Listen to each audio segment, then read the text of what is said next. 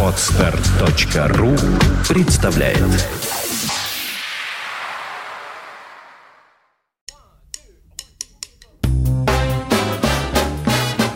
Слушать здесь.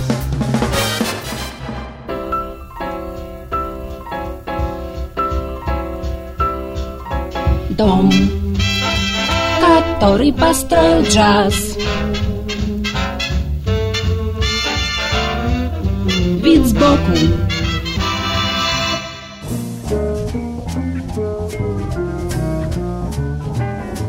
Всем привет! У микрофона Андрей Соловьев.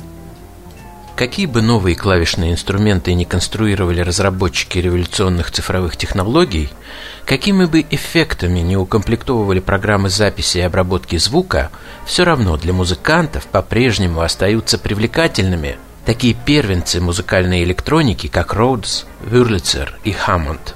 И ничего ты с этим не поделаешь.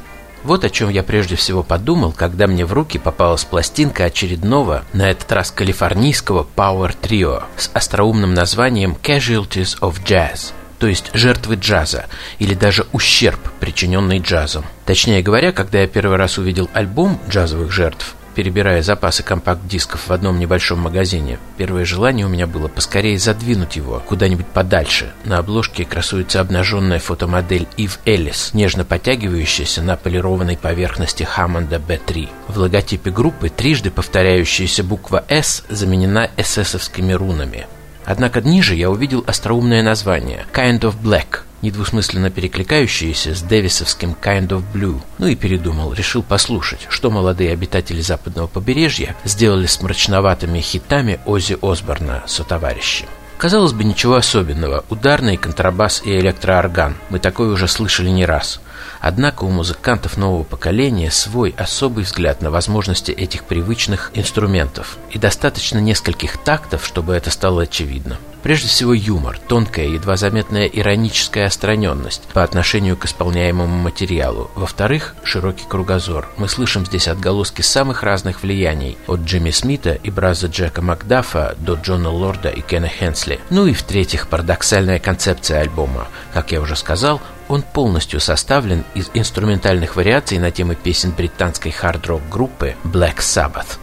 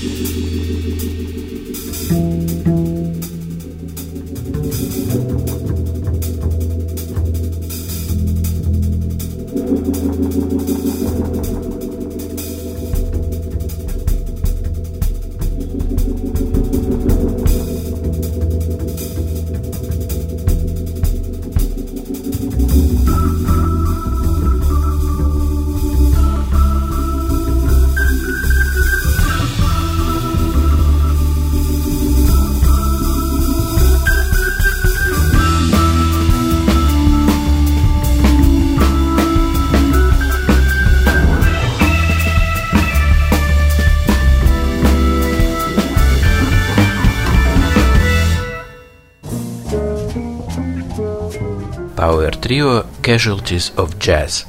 Группа базируется в Калифорнии. В составе ансамбля опытные музыканты, у которых за плечами десятки студийных сессий и гастролей со звездами первой величины. Причем в основном с представителями не джазовой элиты. Так получилось, что инициатором создания группы стал барабанщик Джимми Пэксон. Это было в 1998 году. Он тогда гастролировал по Соединенным Штатам в составе группы гитариста Ронни Монтроуза и на одном из концертов приметил очень необычного музыканта, который играл в группе, выступавшей у них на разогреве. Это был басист Крис Голден. Они обменялись телефонами и договорились на будущее о возможности совместной работы в связке бас-барабаны. Вскоре Криса Голдена пригласил для записи своего юбилейного альбома сам Род Стюарт. И тот, помня данное обещание, уговорил прославленного вокалиста прослушать своего нового приятеля. Так они оба оказались в этом звездном проекте а звукорежиссером и сопродюсером сессии звукозаписи был некто Джей Джей Блеер. Сидя за микшерским пультом, он буквально заслушивался безупречной и одновременно зажигательной игрой ритм-секции и предложил Голдену и Пексону сделать несколько демозаписей прямо тут же на студии Рода Стюарта в перерывах между основной работой. А в качестве третьего участника порекомендовал им органиста Мэтта Роуди, с которым они сразу же нашли общий язык. Запись сделали максимально приближенной по звуку к образцам музыки 60-х, 70-х годов. Использовали на всем протяжении работы исключительно аналоговые приборы и только при подготовке альбома к изданию умеренно обращались к цифровым технологиям. Результат, на мой взгляд, получился очень своеобразный и рассчитанный на широкую аудиторию. Любителям современного джаза, да и рок-фенам интересны причудливые аранжировки и остроумные импровизации на темы Black Sabbath, которые довольно свежо звучат в джазовом контексте а коллекционеров со стажем порадует эффект присутствия, обеспеченный естественным и глубоким звучанием живых инструментов.